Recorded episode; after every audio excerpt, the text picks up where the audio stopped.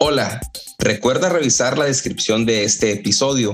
Encontrarás ahí ligas importantísimas que te llevarán a masterclass y cursos gratis de la Sociedad Whisky Academy, el perfil del invitado y la tienda de whisky en español, además de nuestro perfil de Instagram. Si te gusta este episodio o cualquier otro, compártelo al terminar de escucharlo por cualquier medio. Envíalo por WhatsApp a un amigo, Facebook, por donde quieras. Si nos escuchas en Apple Podcast o tu plataforma te permite calificar este podcast o episodio, te pedimos nos des cinco estrellas y nos dejes algún comentario. Recuerda que si compartes, comentas y calificas, nos ayudas a que este podcast sea descubierto por más personas apasionadas al whisky como tú y yo. Nada, te decía que con eso de la que con la pandemia muchos canales de YouTube, ¿verdad? De habla hispana, pues aumentaron su, su participante, así que eso fue una, una gran ventaja. Totalmente. Y, y, también cuando, yo creo que también fue en la etapa donde compramos más botellas, lo digo en mi caso, fue cuando Ahorita sí compro botellas, pero antes recuerdo que estaba y que una y que veía el canal y que me gustaba y que vamos a sacar entonces al que al Green Label contra el Black Label. Ajá. Sí, nosotros también compramos muchas expresiones. Ahí viajé a Estados Unidos, traje más expresiones, era como algo, ¿no? Este común eh, estar comprando expresiones nuevas, porque el ambiente, ¿verdad? Con esto de la pandemia motivaba a hacer algo diferente. algo distinto, algo distinto. Así que. Oye, y, por ejemplo, ahí en Puerto Rico, sé que es isla de o es parte de Estados Unidos, pero no se distribuye la misma mercado. O sea, no hay un Total Wine, es a lo que voy, o un Specs, o no sé qué otras tiendas o cadenas como Walmart, Costco. Eh, no. No, cadenas cadena así, está Costco, eh, que vende licor. Eh, casi todas las tiendas venden licor, fíjate. Costco, Walmart, Sam's, eh, pero una cadena que solamente venda licor. Que se dedique solamente al licor, no. No. Este, por ejemplo, tú puedes entrar a una licorería y lógicamente pues hay diferentes de, rones, ¿no? Sí, ron, tequila, cerveza, el vodka. Claro, pero es un lugar pequeño, o sea, no, tampoco es un lugar muy, muy amplio. Eh, y yo creo que esos son los sitios más grandes, ¿verdad?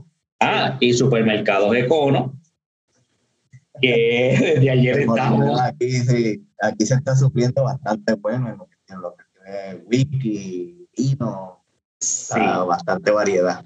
Sí, ellos remodelaron aquí una, una tienda que tienen cerca y este, trajeron muchas expresiones y muchas expresiones de whisky eh, nuevas porque el Red Bridge sigue allí, este, el Long Branch lo trajeron, el, el, el Brent de, de Cognac eh, de Francia lo trajeron. O sea que cuando nosotros los vimos como que Adiós, ¿qué pasó aquí? Este, están viendo la whiscada, eso no hay duda.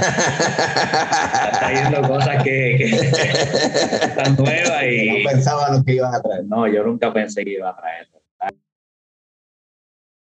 Sí, no, te, la pregunta era porque si las, las cadenas de supermercados eh, aquí en mi estado en Texas no venden ni en Walmart no hay licor, hay vinos, ¿verdad? De mesa, que el vino tinto, que Cabernet Sauvignon, cerveza, pero ya un destilado, un espíritu, no lo ves, excepto en las tiendas exclusivas de licor aquí. Pero, eh, pues, eh, en Puerto Rico me imagino que está la, se vende todo en las tiendas, pero no hay tiendas exclusivas de licor, salvo las pequeñas, uh, imagino que empresas locales que dice alguna persona que las, las hizo como esas que mencionan ustedes, ¿no? Que me imagino que no tienen una cadena en todo Estados Unidos como es Walmart.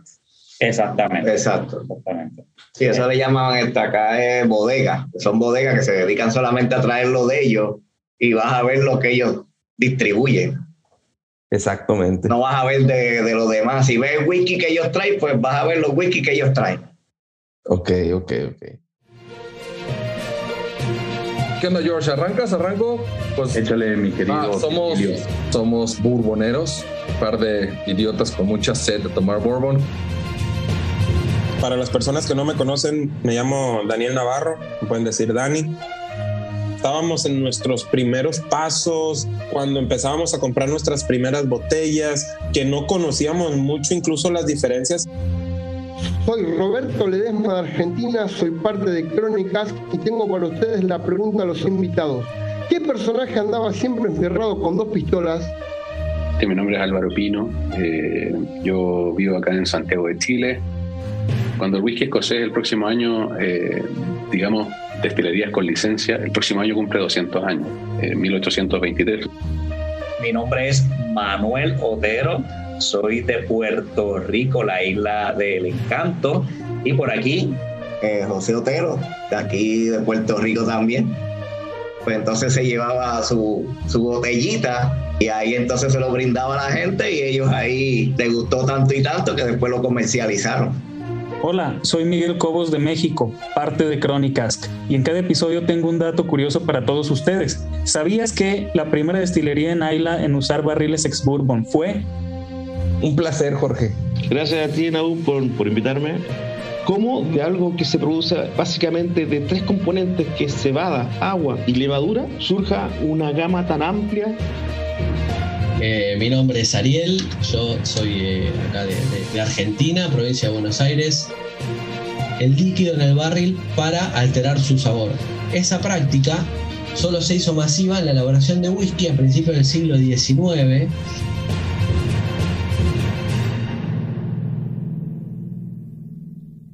Oigan, pues les quiero dar la, la bienvenida, amigos. La verdad es que los considero eh, muy buenas amistades y quiero dar las bienvenidas a Crónicas de Whisky. Para explicarles un poquito de lo que se va a tratar, porque es un proyecto nuevo, eh, que a, ustedes lo están, eh, estamos platicando, pero no ha salido ningún episodio todavía. Todo esto se está pregrabando, whisky escuchas, y les tengo que explicar un poco a mis amigos, a, mis hermanos de la Whiskada, de qué se va a tratar esto. Y eh, Crónicas es un podcast donde en cada episodio se contará, realizará por parte de un invitado, así es. En cada episodio el protagonista será el invitado, porque ahorita ustedes decían, no, ¿cómo? y pues van a traer a la mesa una anécdota, alguna historia, alguna narración, eh, en resumen, un tema único y de, libre elección. Eh, y nos van a traer aquí a este episodio de Crónicas. Y para los que no me conocen, pues mi nombre es Naum y me da mucho gusto tenerlos aquí. Eh, ¿Por qué no se presentan?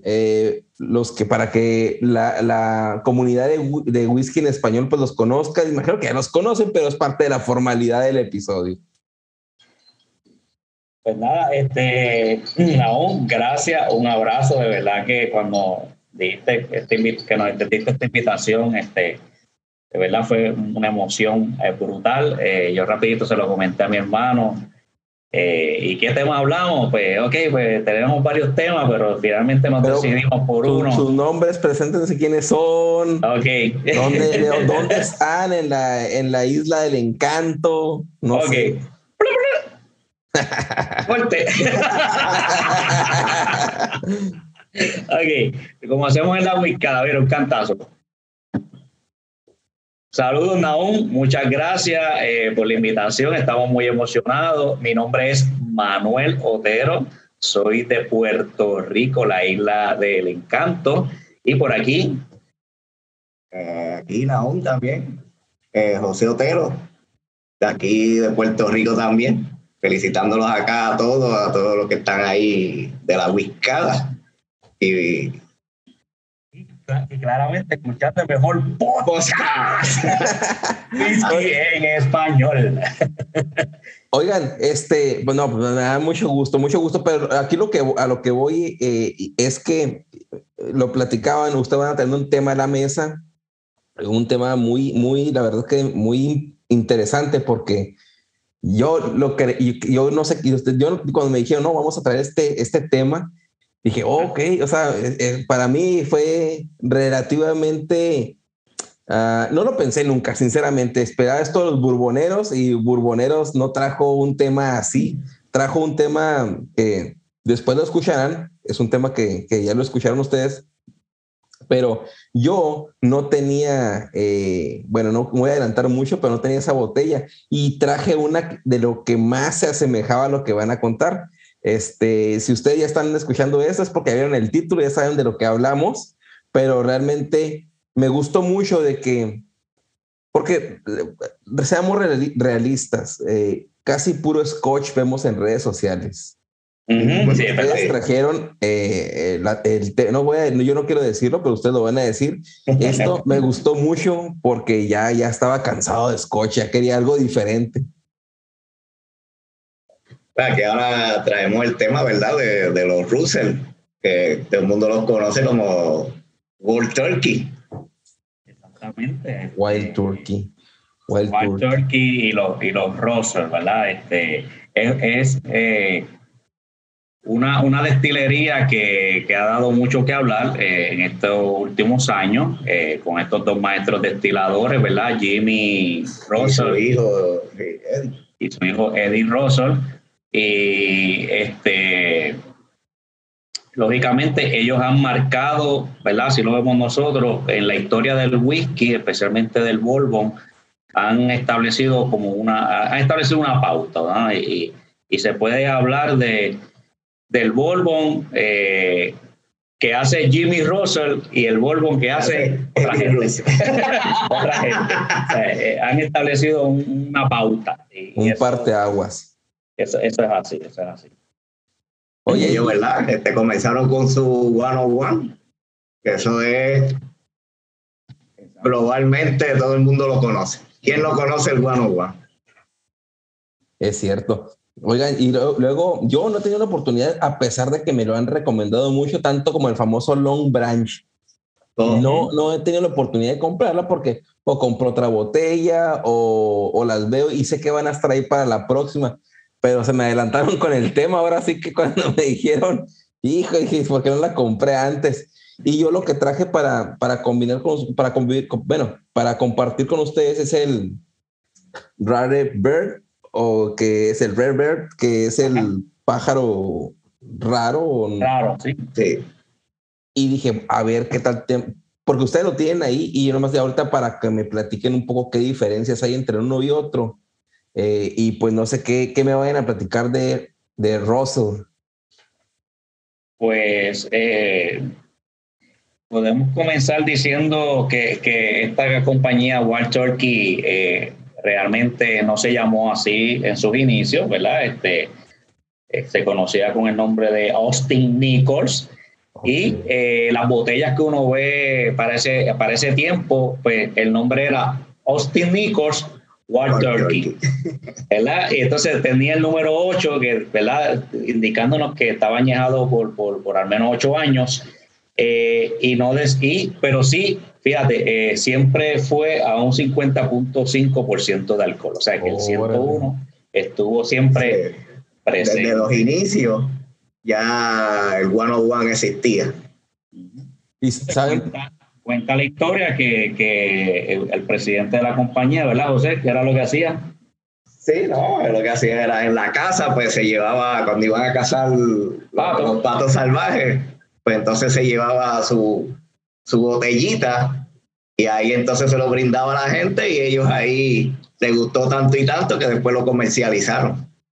Y era el one on Okay. Tenía una joya ahí con sus amistades y ya para el 40, el 42, pues cambiaron toda la etiqueta, ¿verdad? De ese Austin Wild Turkey y la cambiaron entonces a, a Wild Turkey One on One. Eh, y empezó con, con, esa con esa, esa ocasión, ¿verdad? Eh, de, de, caza de, de patos salvajes. Me imagino que eran de estilo, los escoceses eran muchos de cazar aves, ¿no? Me imagino que era era como la, pues sino como un hobby que los papás les enseñaron y todo este tipo de cosas, porque yo, yo, yo recuerdo las caricaturas, ¿no? Que, que, salían así que, pues caricaturas hasta todavía con traducción, pues yo era, era un niño, ¿no? Con uh -huh. la, la, el doblaje, hasta los personajes eran, eh, los doblaban tipo personas eh, como tipo europeas, ¿no? Con palabras como no sé si recuerden, voz, o sea, en México no se escucha eso de voz o como en Argentina, como en otras partes, sí, es- como que son, mm, no sé cómo explicar, pero eso, eso de cazar eh, en sus caballos, que cazar en las perdices famosas, yo la veía en una caricatura que se llama Candy Candy, no sé si ustedes se acuerdan. Ah, sí, sí. Este tema de la cacería no era un algo de América, es a lo que voy. Era un, algo que se venía haciendo y que las generaciones y generaciones de gente de Europa trascendió en aquí en América, en las generaciones ya que se arraigaron aquí, me explico. Sí, sí, sí, claro, porque, porque entonces, este, ¿verdad? Cuando con todo esto de la conquista y todo este revolú, pues ahí entonces pues traen todas esas tradiciones, entonces Exacto. en Estados Unidos empieza entonces a, a cazar este eh, Mapaches y aves y de todo. Y palomas y todo lo que aparezca por ahí, cocodrilo y Y ahorita lo que cazamos nosotros únicamente es whisky. Sí, whisky nada más. eso, eso es así. Eh, pues, entrando en esto, ¿verdad? En los en lo, en lo Russell, entra Russell Ah, pues a la destilería en 1954. Se une como un tercer destilador, digo destilador, pero era maestro como tal todavía, era destilador.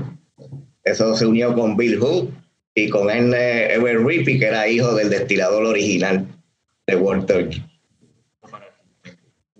para 1954. Ok, Y ahí nació el whisky Russell o, o, o- o después lo hicieron. no, Rosa vino después. Russell vino después. La edición Russell vino después, sí. Eso, eso vino ya cuando, cuando Russell cumplió sus 45 El aniversarios. 45 aniversario fue que entonces su hijo Eddie eh, sacó esta expresión de los rosas, ¿verdad? Que son cuatro. eh, y eh, en unas entrevistas de Jimmy, él dice que él eh, no sabía que estaban preparando eso para él en la destilería. Él no se explica cómo lo escondieron, porque él lo probaba todo. Pero Sí se, lo, sí se lo dieron a probar. Sí. Él lo probaba, pero no sabía lo que no sabía lo que era, sí. Y entonces dice que para ese mismo tiempo la Austin eh, Nichols, ¿verdad? La destilería cumplía 150 años, así que él pensaba que estaban tratando de sacar unas expresiones, pero para conmemorar esos 150 años de, de fundación y no sabía que, que, lo- Era para él. que su hijo estaba sacando entonces esa, esa expresión para, para conmemorar sus 45 años eh, como maestro destilador. Interesante. Este, y, y eso fue para el 1998 que sacaron esas, esas cuatro expresiones de los, de los rosas, ¿no? Está el de 6, el de 10, el, el, el Cask Strength, ¿verdad? Y, el Bourbon y que- y aparentemente, pues, ha tenido éxito. Claro. Oye, ¿y todas las expresiones son en, los en las mismas edades? ¿O una tiene, por ejemplo, la de Ray únicamente es en 6 o en 8 y las otras son en 10? ¿Cómo están divididas las expresiones? Pues mira, inicialmente eh, Russell de 10 años eh, eh, no tenía edad, ¿verdad? Cuando lo, cuando lo, sacaron. Y él dice en su entrevista que, que tenía un 50.5% de alcohol. Ahora mismo tiene 46, ¿verdad? Si no me equivoco. Este, 90 proof, sí. Sí, 45. 45. Eh, este, y con los 10 años. Eh, el de Ray pues, fue de, de 6 años. Eh, los otros no tienen declaración de edad. Eh, pero Bueno, Eh. según ellos siempre dicen, eh, su, su- sus expresiones, todos los barriles tienen entre más de 5 años, 6, 7, 8, 9 años, Claro. son mezclados. sí, sí, los mezclan. Ellos sacaron uno recientemente de, de 13 años. Un Russell de 13 años, que la- el label es de color azulito, muy bonito. Wow. Este, y ese y casualmente esa, esa expresión de 13 años fue nominada eh, por la American Whiskey Ranking como uno de los mejores whisky del año 2021 por, por Fred Minnick. Eh, Fred Minnick todos los años prueba más de 100 whisky y decide, ¿verdad?, este, dar numeraciones y pues, el año pasado pues enumeró a este esta expresión como la, La número uno. como la, como la número uno. Eh, Fred Mini, que es un crítico de licores de renombre mundial y autor del bestseller, eh, también ha estado en, eh, hablando de Bourbon en The Today Show, en Men Hearst, en la revista Forbes, que esa, pues, por lo menos esa revista la conocemos bastante. Claro, claro. O sea, que es una persona que cuando habla y dice, hay gente que lo, que lo sigue. Y tan es así que eh, encontramos una información en febrero 2022 donde Campari Group, que es el dueño de, de Wild Turkey, ¿no? Este, lo, lo, trae a la mesa y, dice, mira, este, mira lo que pasó el año pasado, que el, Russell de 13 años arrasó. Así que me imagino que están apostando este año a ese whisky para aumentar sus ganancias. ¿qué, ¿qué, diferencia habrá entre el 10 y el 13 o la pura edad, la pura edad o cambiará el Mashville? No sabes si, si el 13 tiene alguna cosa especial o algún finalizado o algo. No, es simplemente los años. Este, ellos tienen el mismo Mashville. Que han cambiado el, el de Bourbon es. Tenemos un 76 de maíz, 13 centeno y 12 de cebada malteada. Eso no cambian. Todas sus expresiones de Bourbon, ese es el. Sí, y es dicho por ellos, no cambian el, el mash. El mash. Sí, y, es cierto. ¿Y el de centeno tiene cuánto? Tenemos que el de centeno tenemos un 37 maíz, 51 de centeno y 12 de cebada malteada. Y siempre usan lo mismo. Ok, ok. Interesante, ¿no? Porque, ¿verdad?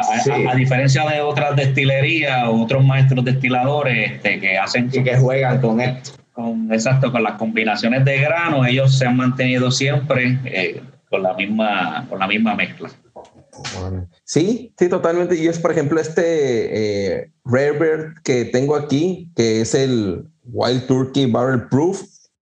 Y también tiene el mismo Mashfield del 75, 13 de Rye y el 12 de, de, cebada. Y también lo, lo, que cambia, y lo que muy cierto lo que decía José, ¿no? O sea, siempre todos son de 5 años a 8, todas sus expresiones. No tienen menos de 5 años en barrica Exacto. Imagino que las barricas son las que han de variar en posición en los almacenes para darle estas improntas de, de sabores que no siempre las caracteriza una que está abajo, una que está arriba y la mezcla de ellas, me imagino que es la expresión, la famosa eh, posición del master distiller o el blender, si deben tener, no sé, este, que hace la mezcla para sacar esos perfiles que, que, que tanto nos gustan, ¿no? Claro, ellos, ellos usan el quemado de, la, del barril. Eh, tú sabes que, hay diferentes eh, graduaciones, ¿verdad? O gradaciones de, quemado del barril. Ellos siempre usan el, el, el número 4. El número 4, que si en la botella lo vas a ver arriba en el emblema, también ellos lo colocan. Es el carbonizado más profundo. Eh, Oh, es cierto, no me había percatado. Número 4, Shard dice. siempre, sí. Así que. Eh, esa que tú tienes, que la Red la de más alto alcohol, como tal, tiene un 116 proof. 116.8 proof de 58.4 eh, alcohol volumétrico en la expresión. Exactamente. Y Jimmy Russell para sorpresa ¿verdad? de todo, dice, indica que, que este es uno de los preferidos de el, el barrel proof. Sí, porque es lo que él dice es que como lo saca directamente del barril, pues lo prueba rápido, él lo prueba ahí mismo. Eso es lo mismo que él prueba, es lo mismo que tú vas a probar. Totalmente. Oye, y los Russell me, me llaman la atención porque yo no tengo ninguna de las botellas y Edgar, mi compañero del podcast de Whisky en Español, desde hace mucho tiempo me dijo, no, compre el 10 años, es el Rus. Si quieres un buen bourbon, compre ese y está económico y el, el, el Long Branch también. Pero vos ya sabes que uno es terco, uno compra otras cosas o de plano no manda ver. ¿Qué, ¿Qué, ustedes que lo han probado, ¿qué diferencia tiene con el Red Bird o con el Wild Turkey 11, 101, perdón? ¿Qué, qué, qué te da ese? ¿Qué, ¿Qué te da ese Russell que traen aquí para, para todos nosotros que no tienen los demás? Pues mira, José probó el Volvo, ¿verdad? El de 10 años. Para empezar la edad, ¿no? De un Turkey 101 y el Revert, esta te da un 10 años, te- que no, no te dan. Fíjate, a pesar del el 101, a pesar de todo, es un poco más, como ese más vainilloso, por decirlo, ¿verdad? Más dulce. El 101, el Wild Turkey, Sí, a pesar de que su proof es de un 50, ¿verdad? Sí, digo, el 101 proof, pero es 50.5 alcohol. ok. No se siente el alcohol tan fuerte como lo posiblemente sea el 10. Vaya, o sea, esa es una gran anotación. En el 10 se encuentra un poco más alcohólico. Para ti, José, que, que, que en, el, en su insignia, el Wild Turkey 101. Sí, Sí.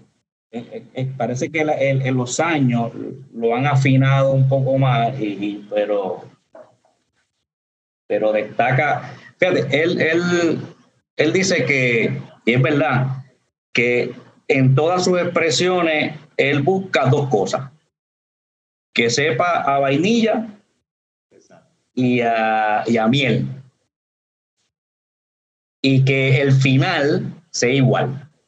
Y no importa lo que eh, la marca que tomes, eh, eso es lo que él busca que, que ese whisky tenga. Así que cuando él logra esa combinación y sentir vainilla y miel, ya está, ya está ready.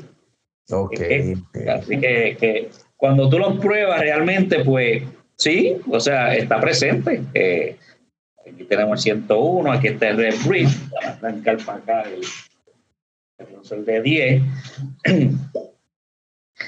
¿Verdad? Ya que los tenemos los tres aquí, pues vamos, vamos a. Qué suertudos.